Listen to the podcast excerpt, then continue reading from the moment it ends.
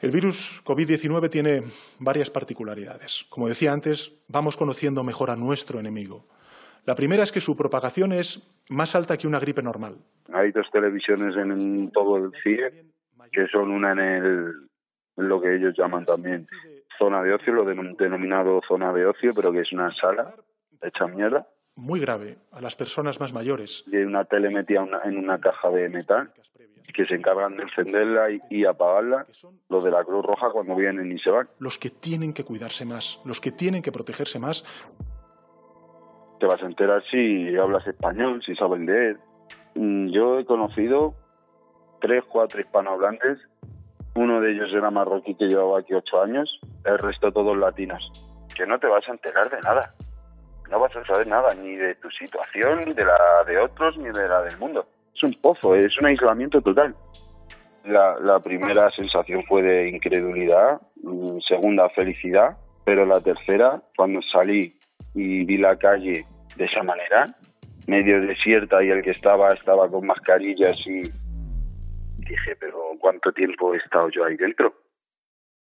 Hola, ¿cómo están? Soy Sebas Rodríguez y este es un segundo episodio especial de Invisibles Podcast. Acabamos de escuchar a Yasin. Él llevaba desde principios de año recluido en un CIE en el Centro de Internamiento para Extranjeros de Aluche, en Madrid, y a finales de marzo, como consecuencia del estado de alarma, fue liberado. El pasado 6 de mayo, por primera vez en la historia, los siete CIEs de todo el Estado español quedaron vacíos. Un CIE, legal y al menos formalmente, no es una cárcel. Es un centro donde personas migrantes quedan durante un tiempo privadas de libertad por el mero hecho de no tener papeles, a la espera de su posible expulsión. Sin embargo, la crisis sanitaria volvió a evidenciar que los muros de los CIES también encierran abusos, racismo y falta de acceso a derechos básicos, tales como la salud. Entonces, tenemos algunas preguntas ¿Cómo fueron los días previos a esa liberación? Y todavía más urgente, ¿qué va a pasar con todos los migrantes liberados una vez se vuelvan a abrir las fronteras? Con Nuria Rius hemos conversado con algunos testigos.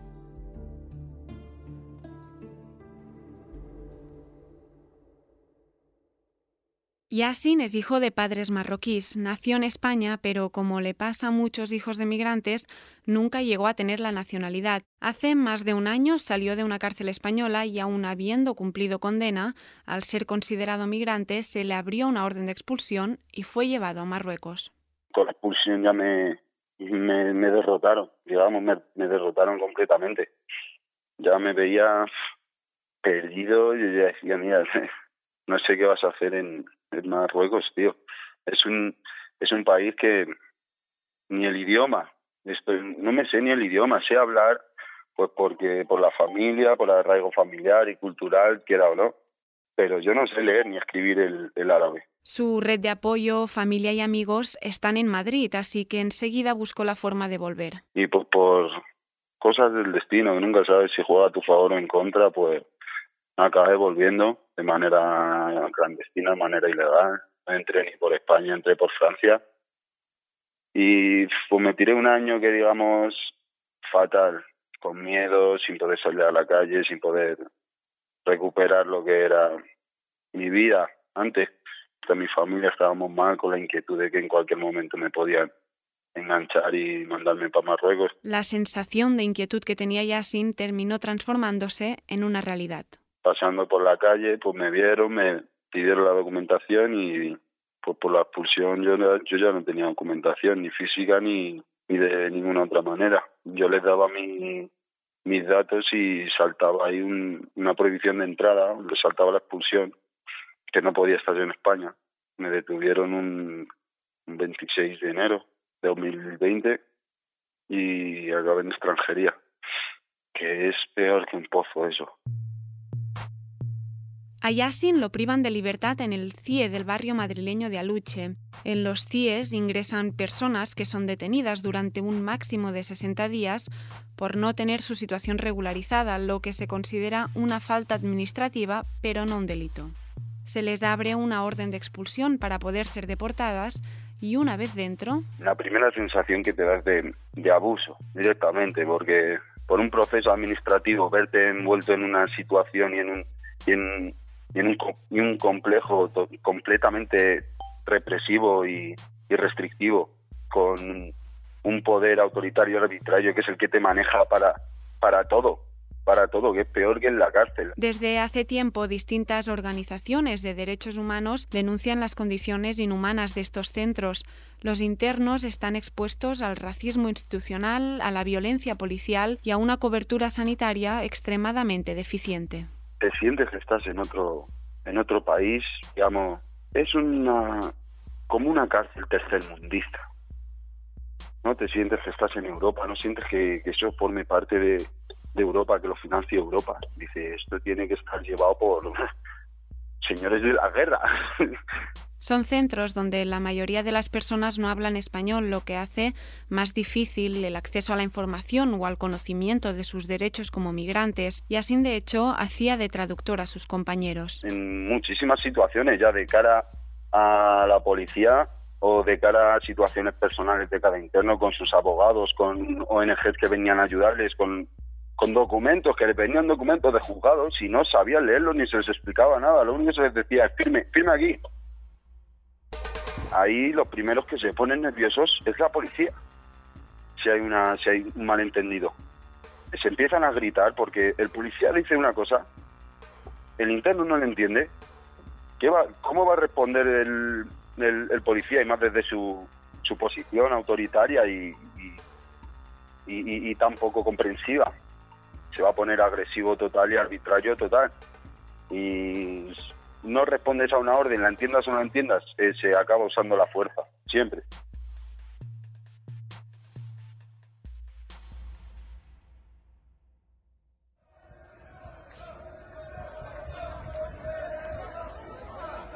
El 14 de marzo el Gobierno de España decretó el estado de alarma en todo el país. La pandemia obligó a cerrar las fronteras, lo que llevó a bloquear las devoluciones y las expulsiones. Con la certeza de que no iba a ser posible devolver a los internos de los CIA sus países de origen y sin un futuro claro de reapertura de las fronteras, el agobio y la tensión aumentaron dentro de los centros.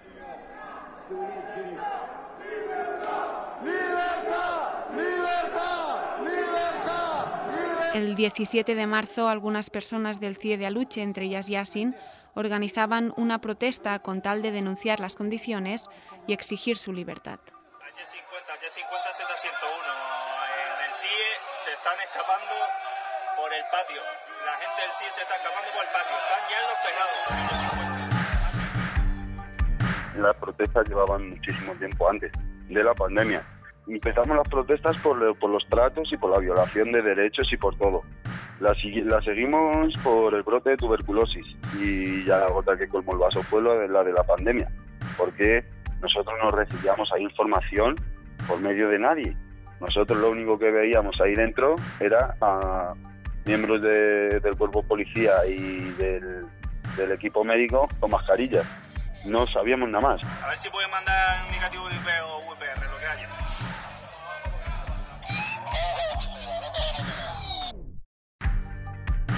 En plena emergencia sanitaria, la situación que desde hace años arrastran los CIE hacía imposible garantizar el derecho a la salud de las personas internadas.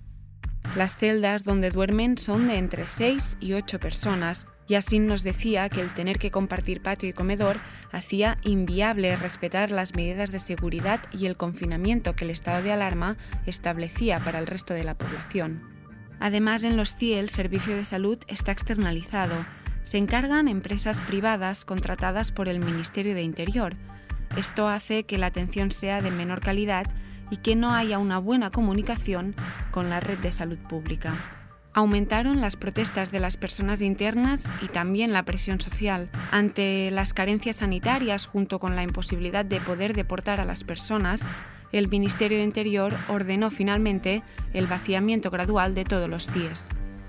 Sin embargo, y justo antes de que se cerrasen las fronteras, Yassin nos comentaba que se deportaron en el último momento y de forma rápida a varias personas. Hubo una última semana que había deportaciones masivas, en grupo, en grupo, gente que a lo mejor llevaba 10 días ahí, volvía.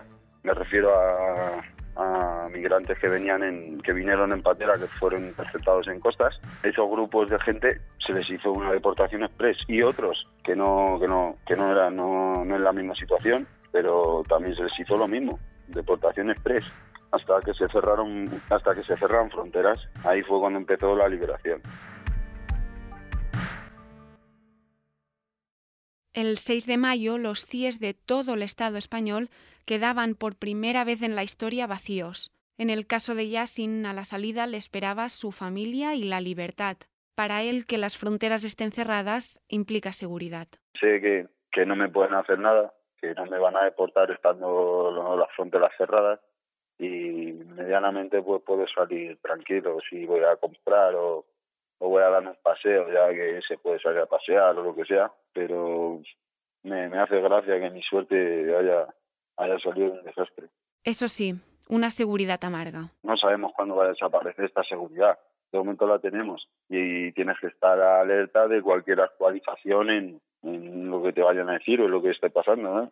una, una cosa es que estén vacíos y otra cosa es que estén cerrados están vacíos de momento y no funcionan de momento por el estado en el que estamos.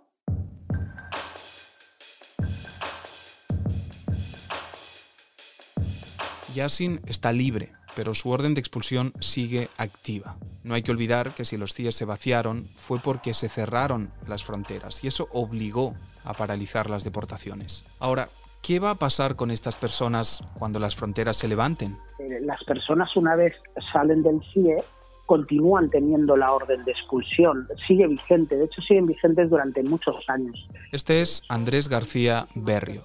Es abogado de Iridia, una asociación que trabaja en defensa de los derechos humanos y que lleva años haciendo un seguimiento de los CIE y acompañando a sus internos. Y efectivamente esas órdenes van a estar vigentes eh, durante, durante mucho tiempo, que es uno de los principales problemas que hay con las órdenes de expulsión que hasta 5, 6 o 7 años están vigentes, cuando las circunstancias obviamente de la persona pueden haber cambiado muchísimo. Andrés nos contó que lo más común es que el proceso de deportaciones empiece con redadas policiales, en la calle, como en el caso de Yasin. Según el abogado, estas redadas operan de una forma muy específica. Digamos que hay un marco eh, bastante amplio de discrecionalidad, eh, hay una cierta aleatoriedad que, eh, digamos, el grado de deportabilidad y el riesgo de ser eh, detenido eh, está totalmente conectado con la racialización. Está claro que eh, opera de manera continuada la selectividad policial. Esto es una situación, digamos, que es muy grave porque de alguna manera limita la libertad de movimiento a aquellas personas que no tienen la situación regularizada y especialmente a aquellas personas que además de migrantes son racializadas. Sin embargo, estos procesos no siempre se dan de forma tan espontánea. A veces, las detenciones buscan determinados perfiles. Cuando el gobierno eh, organiza un vuelo eh, para deportar, por ejemplo, eh, ciudadanos de una nacionalidad concreta, lo que hacen es ir a buscar a la gente que tienen en sus bases de datos que son de esa nacionalidad para intentar llenar el vuelo en las horas previas a ese vuelo, en lo que se han conocido como deportaciones express. Eh, ¿no? en, esas 72 horas incluso a veces se llama a la gente a que pase por comisaría por una cuestión de su interés y entonces acaban detenidas y posteriormente deportadas.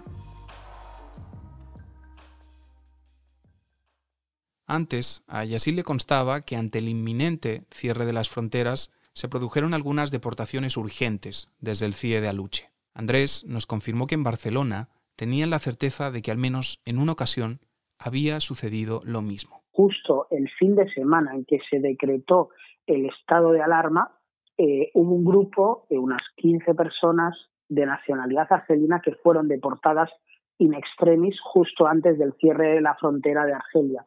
en el último momento de una manera absolutamente irresponsable porque obviamente podría de alguna manera eh, ser un, momento de transmisión del, virus de un lugar al otro y además poniendo en riesgo la salud y la integridad física de estas personas. El vaciamiento de los CIE fue una medida excepcional, como todas las que se toman en estado de alarma. La duda es, entonces, ¿qué pasará con los CIE una vez este se termine? La pandemia ha generado un, se podría decir, un stand-by en el sistema de deportación que ha llevado por primera vez desde la existencia de los CIES, desde el año 85, a que ninguna persona esté en ellos, pero obviamente este gobierno de momento parece no tener la voluntad de generar un cambio de paradigma en políticas migratorias. Tanto para las organizaciones de derechos humanos como para los colectivos sociales, migrantes y antirracistas, este es un momento también para presionar, para pedir que se cierren definitivamente estos centros. De hecho, lo están intentando a través de la campaña Los CIES no se abren. Yo creo que los próximos meses iremos viendo eh, que, cuál es el devenir de los acontecimientos y creo que es un momento en el que la sociedad civil hemos de estar eh, especialmente fuertes para aprovechar, digamos, esta situación, digamos, de vacío temporal para poner encima de la mesa que lo que queremos no son CIES, lo que queremos es regularización.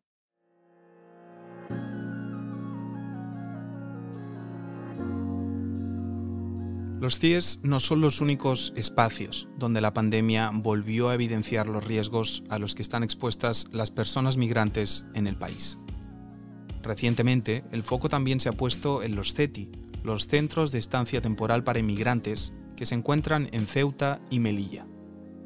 Quienes llegan ahí, en su mayoría, han cruzado la frontera y buscan una primera acogida, un lugar donde dormir y comer, con la idea de iniciar una solicitud de asilo con la que después poder trasladarse a la península o bien continuar su proyecto migratorio hacia otro país. Formalmente, los CETI no son lugares de privación de libertad. Son espacios donde la gente puede entrar y salir y de alguna manera eh, hacer, pues eso, eh, algún tipo de actividad eh, fuera del centro. No obstante, obviamente, están privados de libertad en el territorio de Ceuta y Melilla, no en el CETI, sino que de ahí no pueden salir a no ser que haya una autorización del Ministerio del Interior para poder viajar a la península, ¿no? Es la única manera que tienen. Entonces, digamos que lo que se convierte en marco de privación de libertad sería las ciudades autónomas de Ceuta y Melilla, pero no el edificio en sí mismo. En el caso de Ceuta, el CETI tiene una capacidad para 520 personas. Durante este tiempo, protegerse para que no hubiera riesgo de expansión del virus ha sido imposible. Nos lo contaba Javib, quien lleva ocho meses ahí. las medidas de seguridad, digamos, de un metro uno de la distancia y todo esto, pues entonces en verdad no, no se respeta, no, ninguno lo respetaba. Según Javib, el CETI de Ceuta solo tiene dos médicos, uno por la mañana y otro por la tarde. Además, el hacinamiento y la falta de condiciones de higiene y salubridad son una constante. Se empujan entre ellos, uno está pegado al otro y digamos, aunque queremos hacer la, esta distancia que ellos piden, pues vamos a ocupar todo el terreno del sitio porque hay mucha gente. Hoy en el centro se encuentran 470 personas. La situación de pandemia hizo que, de forma excepcional y por sorpresa, solo dos grupos de personas fueran llevadas a la península ya que con el estado de alarma el Ministerio de Interior frenó los traslados. Cuando pasó la, medianoche, vinieron los guardias y llamando a la gente de, cada habitación, dame la tarjeta, dame la tarjeta. Y han cogido toda esa gente y se le han llevado solamente la tarjeta. Y luego le han dicho que toda la gente que hemos quitado la tarjeta tienen que subir arriba para firmar el papel de, dejar el paso. Quienes quedaron en el centro, hasta que no se pudo volver a salir a la calle con el inicio de la desescalada, vivieron un doble confinamiento. Que ahora la gente le han dado unos, eh, unas mascarillas también para poner en la cara. Y ya está, pero como te ha dicho, el confinamiento fue un infierno para nosotros, en verdad. Bueno, de mi parte fue un infierno. De no poder salir de tu habitación, y si sale pues tiene que ir solamente para ir al servicio, para ducharte o algo así, o para comer. Habib llegó al CETI tras haber sido expulsado a Marruecos hace cinco años. Su voluntad ahora es volver a Sevilla, donde le está esperando su familia. Con esto en mente y con el estallido de la crisis sanitaria, el 27 de marzo, Habib, junto con otros compañeros, empezaron una huelga de hambre que duró 18 días. Pedían su traslado urgente a la península solamente repito que espero que sí mejora la cosa porque a estas condiciones en verdad mm, se vive un poco, un poco fatal. Eh, eh esto lo digo por, por mí y no sé cómo piensan los demás, pero en verdad espero que cambien las cosas y que estudien los casos.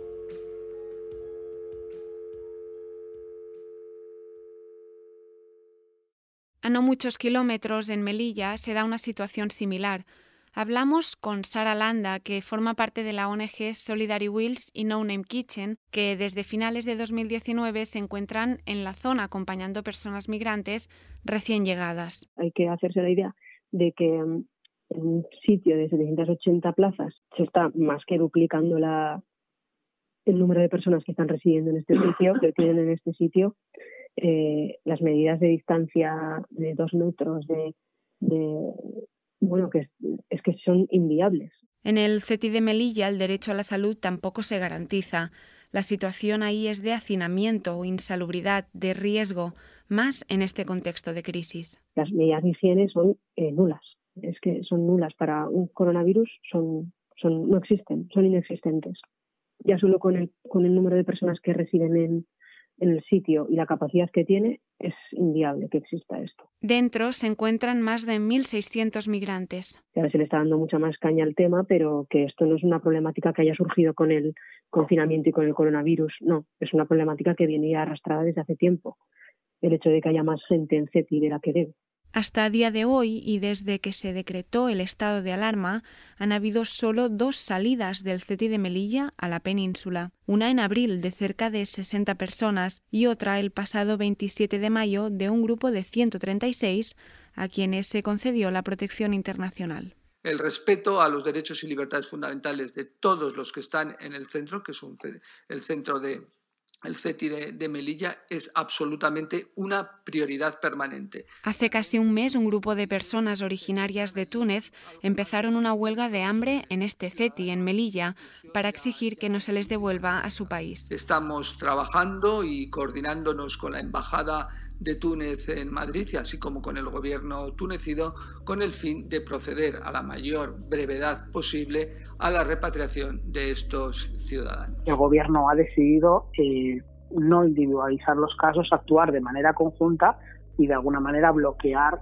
eh, a estas ahora más eh, de 600 personas de origen tunecino que se encuentran en el CETI de Melilla eh, con el objetivo eh, de realizar una futura deportación de todas ellas, lo cual eh, sería contrario, digamos, a una prohibición que hay en los convenios de en los convenios, por ejemplo, el Convenio Europeo de Derechos Humanos, que prohíbe las deportaciones colectivas. Y aquí se está tratando a todo un grupo de personas como un colectivo que lo que les une es su nacionalidad. ¿no? Para poder deportar a ciudadanos hace falta que el Estado tenga acuerdos de readmisión con el país de origen, como pasa con Marruecos o Argelia. Esas personas que se encuentran ahora mismo en Melilla están siendo, digamos, su situación utilizada por el gobierno eh, para eh, establecer acuerdos político-económicos que permitan de alguna manera eh, no solamente su deportación, sino establecer un marco migratorio eh, para poder devolver a estas personas eh, y a las que pudieran venir en el futuro. Con la pandemia, el vaciamiento de los CIE llegó, aunque las organizaciones de derechos humanos lo que siguen exigiendo es su cierre definitivo, del mismo modo que siguen pidiendo el traslado urgente de las personas de los CETI a la península algo que aún no se ha dado. Eh, yo creo que el gobierno quiere dar como una, un mensaje, como siempre erróneo, es este miedo constante y continuo de un cierto efecto llamada, pues quieren de alguna manera eh, bloquear la situación en Ceuta y Melilla, generando este hacinamiento para dar un mensaje, digamos, como de dureza, eh, incluso en este tiempo de pandemia, saltándose, digamos, los derechos humanos eh, por parte de un eh, eventual gobierno progresista con un ministro del Interior que ya sabemos los que trabajamos en derechos humanos que es de todo menos garante de los derechos humanos. Prevenir un hipotético efecto llamada sin tener en cuenta los derechos humanos. Esta también era una de las funciones que cumplía el CIE hasta su vaciamiento. Entonces, ¿para qué están sirviendo los CETI? Yo creo que es una situación altamente compleja que se debe resolver, que no tiene vistas de que se vaya a resolver eh, de manera temprana y que de alguna manera, pues bueno, pues muestra esa gran sensación diferente entre ese vacío de los CIE y ese, esos nuevos, de alguna manera, CIE, los que se han convertido el CETI de Ceuta y Melilla durante esta pandemia.